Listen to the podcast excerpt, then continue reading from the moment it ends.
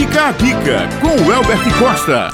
Bom dia a todos, bom, bom dia Ulisses, dia. bom dia Ivna. Então, a dica de hoje ela serve tanto para quem vai fazer o Enem aí nesse final de semana seguinte. Vou falar do último final de semana aí, a prova da Fundac aí, uma prova que foi bastante bacana, muita gente aí com os números expressivos. 50 questões e muitos candidatos fazendo 48, né, errando apenas duas, candidatos que fecharam a prova. Então quer dizer que dá resultado sim se você estudar. E a dica de hoje ela serve tanto para você que vai fazer ENEM, você que é concurseiro, você que vai fazer uma entrevista de emprego. Eu trouxe para vocês hoje uma reflexão para vocês ouvintes aí. E quem quiser depois deixar algum comentário lá no meu Instagram, né? WCostaCoach que é o seguinte: se você quer resultados diferentes, né? Se você está estudando e não está atingindo o resultado esperado, se você está batendo na porta de empresas, deixando o seu currículo e não está sendo selecionado, se você está fazendo uma preparação aí para o vestibular e não está atingindo o resultado que você esperava, quer dizer que tem algo errado. Então, se você está fazendo algo que não está tendo o resultado que você espera, mude alguma coisa. Se você quer resultados diferentes, é necessário ter atitudes e ações diferentes. Então, você tem que começar a olhar para você. Eu estava vendo um estudo que 95% né, da população ela tende a reclamar apontar defeitos no universo como um todo, né? No sistema, nas oportunidades. E a autocrítica fica onde? Mas somente 5 pessoas, ou 5% das pessoas procuram soluções e a tal autocrítica, Ivna. Exatamente isso aí. É parar de olhar para o todo, para o fora e olhar para si. É começar a analisar suas atitudes, suas iniciativas, o seu processo o que, que você pode estar fazendo de diferente para mudar os seus resultados?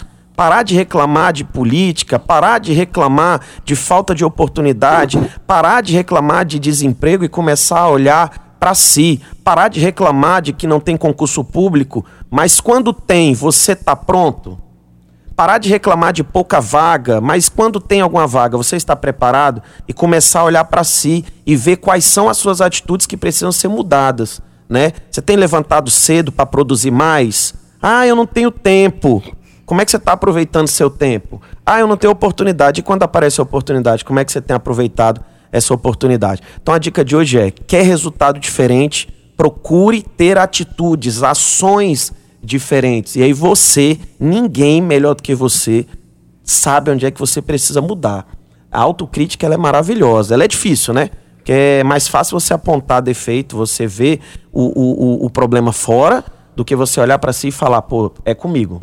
É isso. Eu preciso modificar minhas competências. Não estou sendo contratado, não estou tendo oportunidade de emprego. Será que está faltando alguma competência que o mercado exige?